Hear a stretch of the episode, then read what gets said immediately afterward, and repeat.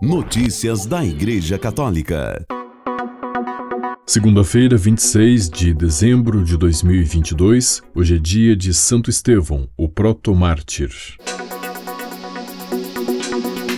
No final do século XVIII e início do XIX, surgiu na Alemanha a famosa mística Ana Catarina Emmerich, que viveu entre 1774 e 1824, que teve os estigmas da Paixão de Cristo e nos últimos anos de vida sustentou-se apenas da Eucaristia. Deus lhe concedeu detalhadas revelações místicas da vida de Jesus. São João Paulo II a beatificou em 2004 e o autor Mel Gibson se inspirou em suas visões para realizar o filme A Paixão de Cristo. Você vai acompanhar a seguir uma parte do belo e significativo relato que ela contou sobre o que viu do nascimento de Nosso Senhor. Viu o esplendor em volta da Santíssima Virgem crescer mais e mais, de modo que a luz das lâmpadas que José acendera já não era visível. Ela estava de joelhos, coberta de um vestido largo, com o rosto voltado para o oriente. À meia-noite ficou extasiada, suspensa acima do solo, tinha os braços cruzados sobre o peito. O resplendor em torno dela crescia a cada momento. Toda a natureza parecia sentir uma emoção de júbilo, até os seres inanimados. As rochas do teto, das paredes e do solo da gruta tornaram-se como vivas àquela luz. Então eu já não vi o teto da gruta. Um caminho de luz se abriu acima de Maria, subindo com glória sempre maior em direção às alturas do céu. Nesse caminho de luz havia um maravilhoso movimento de glórias interpenetrando-se umas às outras, e, conforme se aproximaram, pareciam mais claramente sob a forma de coros de espíritos celestes. A Virgem Santíssima, tomada em êxtase, estava agora olhando para baixo, adorando seu Deus, cuja mãe ela tinha se tornado e que jaz no solo à sua frente, sob a forma de um indefeso recém-nascido. Vi Nosso Senhor como uma criança pequenina, brilhando como uma luz que superava todo o esplendor circundante e jazendo no tapete junto aos joelhos de Maria. Pareceu-me que ele era a princípio bem pequeno e então cresceu aos meus olhos. Mas tudo isso era a irradiação de uma luz tão potente e deslumbrante que não posso explicar como pude olhá-la.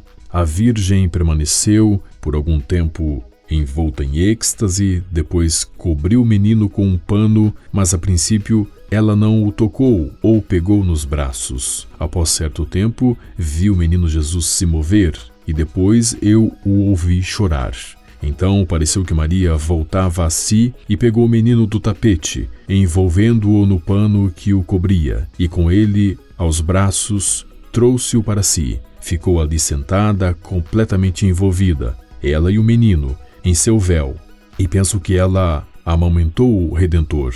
Vi então anjos à sua volta em forma humana, prostrando-se e adorando o menino. Talvez fosse uma hora após o nascimento quando Maria chamou José, que ainda estava prostrado em oração. Quando se aproximou, ele se lançou com o rosto ao chão em devota alegria e humildade. Foi só quando Maria lhe pediu que carregasse junto ao coração, em alegria e gratidão, o santo presente de Deus Altíssimo, que ele se ergueu, pegou nos braços o menino Jesus e louvou a Deus com lágrimas de felicidade. Notícias da Igreja Católica. Na homilia da missa solene da noite de Natal deste sábado na Basílica de São Pedro, com milhares de fiéis e peregrinos presentes oriundos de várias partes do mundo, o Papa Francisco convidou-nos a redescobrir o sentido do Natal, como voltar a encontrar o seu significado e, sobretudo, aonde ir procurá-lo. O Evangelho do Nascimento de Jesus parece escrito precisamente para isso: tomar-nos pela mão e levar-nos lá onde Deus quer, ressaltou o pontífice. A manjedoura, para voltar a encontrar o sentido do Natal, é preciso fixar nela o olhar. E por que é tão importante a manjedoura?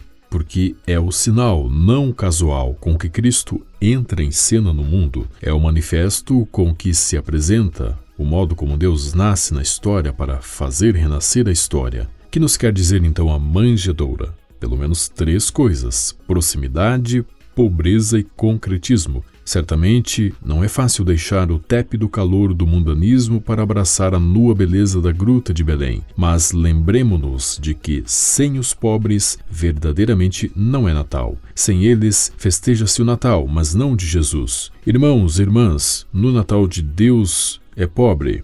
Renasça a caridade, exortou o Papa Francisco. Notícias da Igreja Católica.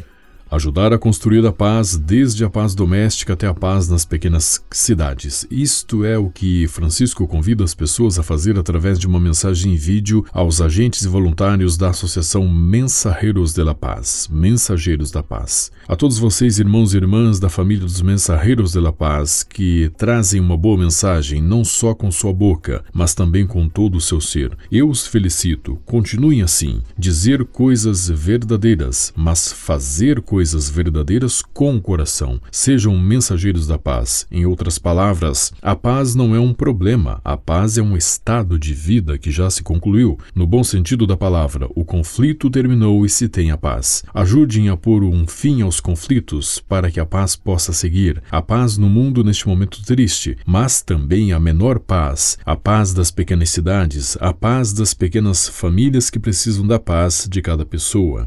Que Deus os abençoe, que Nossa Senhora cuide de vocês. E por favor, rezem por mim, pediu o Papa Francisco. Notícias da Igreja Católica. Parolin visita enfermos do Bambino Gesù. O secretário de Estado do Vaticano disse que a dor das crianças não tem resposta. Todos os anos, por ocasião do Natal, o secretário de Estado visita o Hospital Pediátrico Vaticano para levar a bênção de Francisco aos pequenos pacientes. Primeiro, visitou o setor de doenças metabólicas, onde se encontram internadas Sofian e outras crianças. Depois, conversou em conexão streaming com os médicos e funcionários aos quais disse: sintam-se colaboradores do Papa na caridade. Em meio a uma guerra sem perspectivas de solução, a missão de vocês contribui para a construção da paz.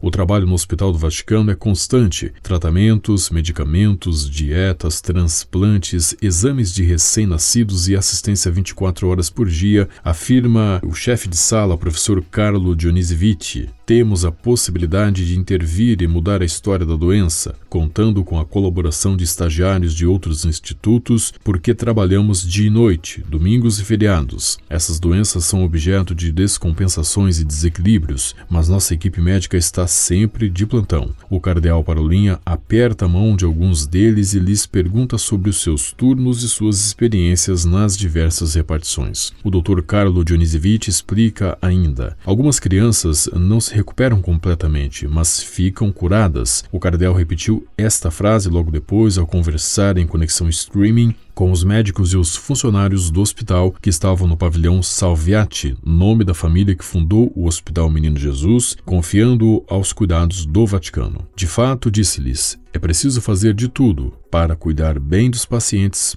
mas, sobretudo, curá-los, prestando-lhes contínua assistência.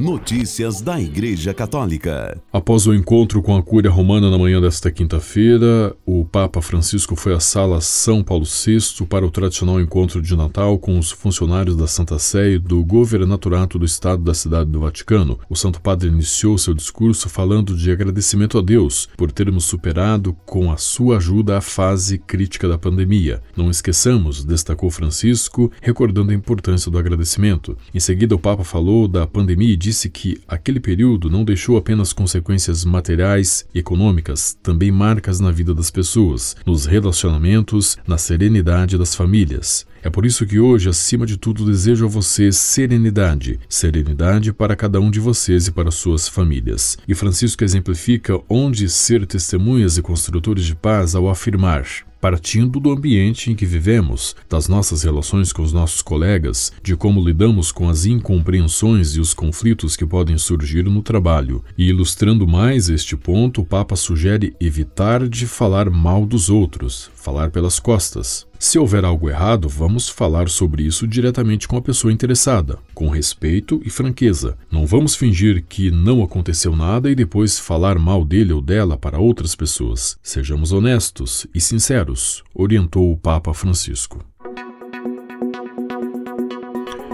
Com a colaboração das agências ACI e Vatican Media, você ouviu o Boletim de Notícias Católicas que volta amanhã. Notícias da Igreja Católica.